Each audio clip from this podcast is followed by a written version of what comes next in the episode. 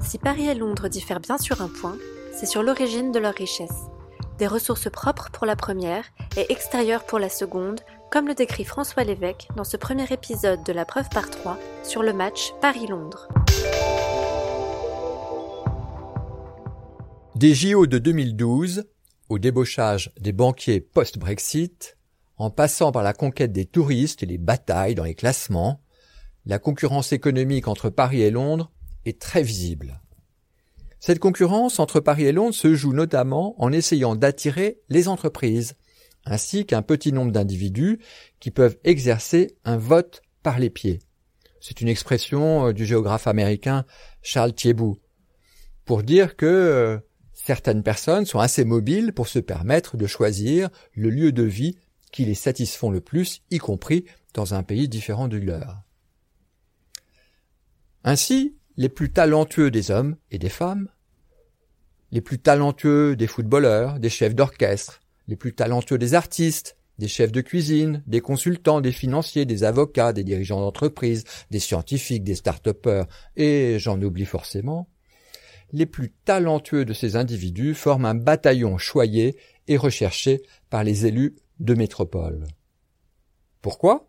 Parce qu'ils créent de la richesse pour la ville, à travers les services qu'ils consomment, à travers les entreprises qu'ils fondent, à travers les autres individus ou entreprises qu'ils attirent à leur tour, et à travers les impôts qu'ils versent, bien sûr.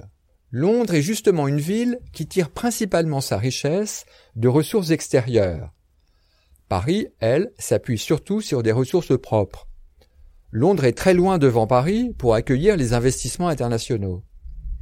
Dans un autre ordre d'idées, 70% des étudiants de la fameuse London School of Economics sont étrangers et ils rapportent 100 millions de recettes par an.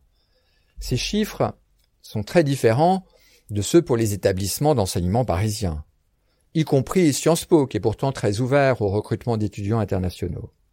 C'est ce qu'on appelle l'effet Wimbledon. Peu importe d'avoir des champions locaux, puisque les meilleurs joueurs du monde viennent participer au tournoi chez vous. Autre différence marquante entre les deux capitales, l'économie de Londres est très spécialisée dans la finance, alors que celle de Paris est plus diversifiée. Cet effet Wimbledon fait que, comme le tunnel qui les relie, la complémentarité de Londres et de Paris, elle est plus souterraine. N'oublions pas que la richesse de la ville dépend aussi de sa mise en réseau avec d'autres métropoles, de sa connexion avec d'autres métropoles. Les villes proches l'une de l'autre s'enrichissent mutuellement.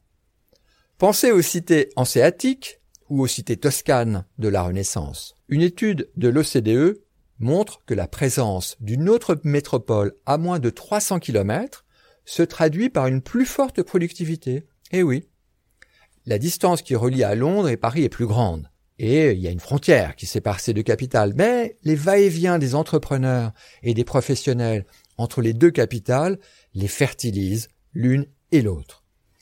Malgré sa rivalité légendaire avec Londres, le Brexit n'est pas forcément une bonne nouvelle pour Paris.